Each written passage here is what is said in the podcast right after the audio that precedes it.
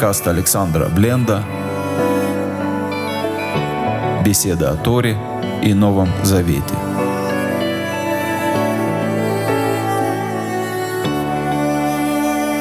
Один из центральных отрывков пасхальной годы – это отрывок о четырех сыновьях. Начинается с благословения Всевышнего. Слава вездесущему, слава ему. Или благословен вездесущий, благословен он. В русском традиции принято переводить как вездесущий, редкое имя Бога, очень редко встречающееся имя Бога, Маком, что означает место. Если переводить дословно, слово «месту» – слава Ему, слава тому, кто дал Тору своему народу Израилю, слава Ему. Что это за имя такое место и почему оно именно связано с дарованием Торы Израиля? Действительно, а, с одной стороны, имя Маком связано с вездесущностью. Везде, где встречается это имя в текстах, речь идет о способности Всевышнего раскрыться в полном сокрытии раскрыться человеку, дать человеку ниточку спасения в абсолютно, казалось бы, безнадежной и невозможной ситуации раскрыться в месте абсолютной нечистоты, там, где раскрыться, казалось бы, невозможно. Его способность, свойство Всевышнего присутствовать, быть сущным в любом а, месте, независимо от а, духовного уровня или уровня чистоты, которая там присутствует. А, с другой стороны, с Маком означает, что Всевышний — это место мира, это место, в котором существует весь мир. Кабула говорит, что при сотворении мира возникает такой парадокс. Как можно сотворить что-то, когда ты, ты заполняешь все, что есть? Для того, чтобы сотворить мир, Всевышний совершил сжатие, что называется цимцум, и устроил место, где его присутствие не в полной мере ощущается. И в этом, месте и сотворил мир. И, и поэтому он называется Мако, место. Указано на то, что он место мира, а не мир. Место для него он, место, в котором находится Вселенная. Он тот, кто дает место, тот, кто дает пространство. Соответственно, и его Тура, его учение, любое, все исходящее от Всевышнего, дает свободу. Тора должна дать место дышать, должна дать дыхание петь, должна давать свободу. И э, эта свобода, она не только для, как свобода для э, праведников, Тора позволяет божественному раскрываться, даже если человек сделал выбор быть злодеем.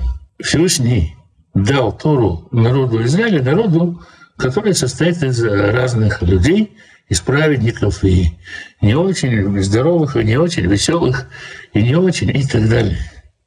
Дал Тору не э, праведникам, не избранным благочестивым, а целому народу во всем, во всем, во всем его разнообразии. Поэтому э, разговор о четырех сыновьях предваряется тем, что Всевышний называется именем Маком, место. И если у нас за столом сидят четыре сына, один хахам, мудрый, другой Раша, злодей, третий там простодушный или простак, и недогадливый, тот, кто не умеет спрашивать, то Тора содержит ответы на вопросы для всех, в том числе и злодею тоже можно ответить. Злодею можно пояснить, что, э, как это говорит Агада, что вопрошает злодей, что это у вас тут за служение? У вас, говорит он, не причисляя себя, следовательно, исключает себя из общества. Он этим самым отрицает главную основу, а потому и ты со своей стороны приступи ему и скажи, это служение ради того, что Господь совершил ради меня, когда вышел из Египта. Ради меня, но не ради него. Значит, будь он там, не был бы избавлен. Мы показываем а, таким ответом злодею, что сегодня, когда существует Тора и Маком, место, вело Израиля Тору, он, злодей, тоже имеет право быть за нашим столом, имеет право задавать вопрос. А там, до дарования Тора, когда происходило избрание, когда происходил водораздел между теми, кто выйдет из Египта, и теми, кто там останется, из-за того, что он отделил от себя сообщество, он не смог бы стать частью единого э, целого с всем остальным Израилем. простодушный, он вообще ничего не понимает, что происходит. И спрашивает просто, что это? И для этого, для того, чтобы его привлечь, рассказ Египте ему рассказывают о мощи, которую Всевышний вывел нас из земли египетской. То есть э, на вопрос, что это? Говорят, это сила. Мощной рукой вывел нас Господь из дома рабства. Для каждого из сыновей есть э, свой ответ. Недогадливому, э, тому, кто не догадается спрашивать, нужно растолковывать самому.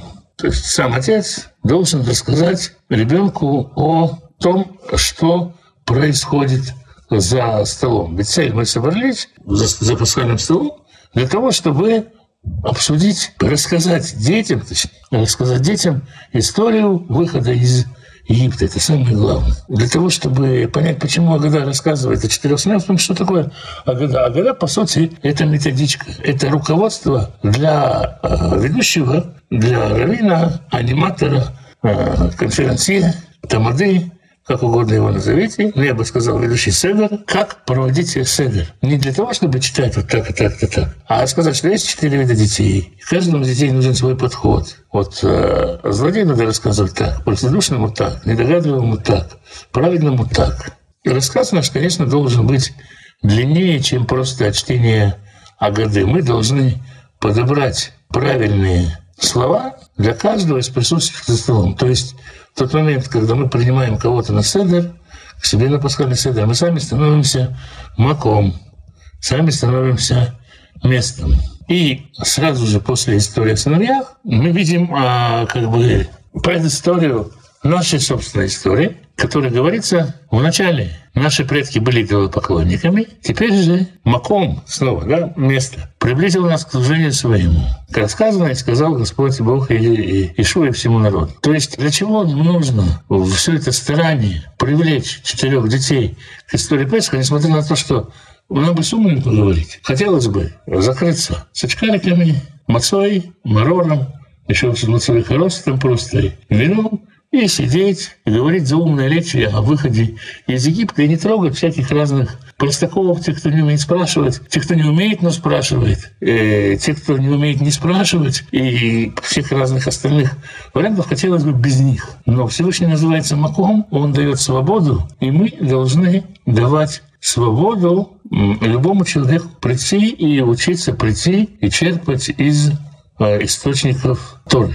Почему? Потому что с нами Всевышний сотворил такой же большой хесед, такой же большую милость, когда взял нас, по сути, язычников, наших предков, и приблизил к себе. Оказался способным действовать внутри, в духовном поле людей, которые поклонялись другим богам, поклонялись идолам и так далее. Это свойство имени Маком. И это свойство а, Песаха, как праздника, раскрытие Всевышнего по имени Маком в египетской глубине или в э, Ниссан, когда был распят э, Ишуа в оккупированной римлянами стране Израиля, в сердцах совершенно падших э, людей, в сердце разбойника на кресте. Там раскрывается Маком, который вдруг говорит о каком-то покаянии там, где, казалось бы, о покаянии нет места говорить. Тем более, когда мы за пасхальным столом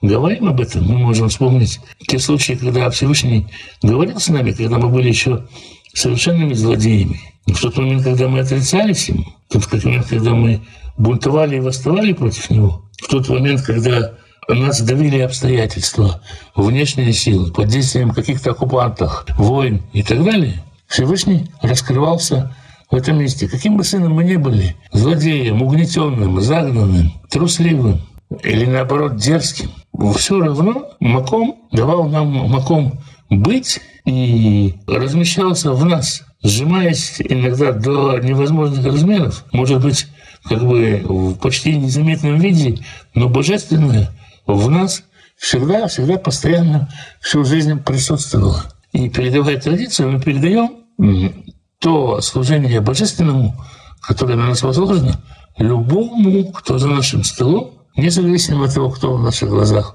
умный, дурак, злодей или праведник.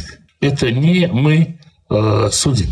Поэтому Тора заранее говорит четыре ответа для четырех детей. Поэтому Всевышний дал Тору всему народу, народу в том числе и народу злодеям среди народа. И это как бы объясняет имя Всевышнего Маком, которое здесь используется. Вот э, так этот отрывок можно истолковать.